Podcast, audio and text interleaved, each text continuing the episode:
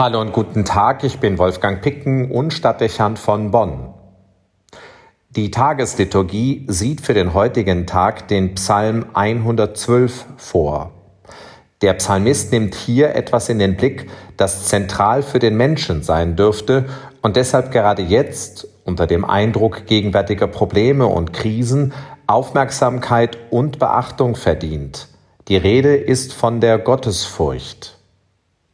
Wir lesen im Psalm, Zitat, Wohl dem Mann, der den Herrn fürchtet und ehrt und sich herzlich freut an seinen Geboten. Seine Nachkommen werden mächtig im Land, das Geschlecht der Redlichen wird gesegnet. Die Ausrichtung an Gott und die Orientierung an seinen Geboten erscheinen hier als Grundlage für das Glück und dem Umkehrschluss die Abkehr von Gott und den Gesetzmäßigkeiten seiner Schöpfung als Ursache für Not und Bedrängnis. Dieser Gedanke, der immer wieder in der Heiligen Schrift Erwähnung findet, wird heute gerne verworfen, zumal wir gewohnt sind, säkular zu denken. Auch wird in einer von der Vernunft beherrschten Welt der Eindruck erweckt, als stünden sich Glaube und Vernunft unversöhnbar gegenüber. Fast erscheint die Einbeziehung Gottes in Überlegungen und Planungen auch in Analysen und Untersuchungen wie ein Sündenfall des menschlichen Verstands. Das gilt zumal in einer zunehmend agnostischen Welt. Hier vermeidet man das Wort Gott schon allein deshalb, um in einer heterogenen Gesellschaft dialogfähig zu bleiben. Gott wird also ausgeklammert. Vielleicht aber ist genau das der grundlegende Fehler, der am Ende der Ausgangspunkt für viele Schwierigkeiten ist, mit denen wir zu tun haben und die zunehmend unlösbar erscheinen.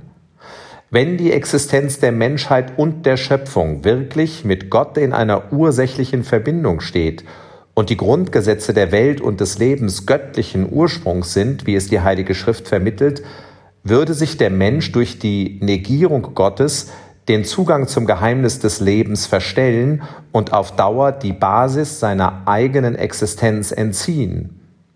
Dann wären grundlegende Probleme und auch die Bedrohung des Lebens, wie wir sie gegenwärtig erleben, die logischen Konsequenzen. Es könnte sich als elementarer Denkfehler und damit als unvernünftig erweisen, das Leben ohne Gott gestalten und die Zukunft ohne Religion entwerfen zu wollen.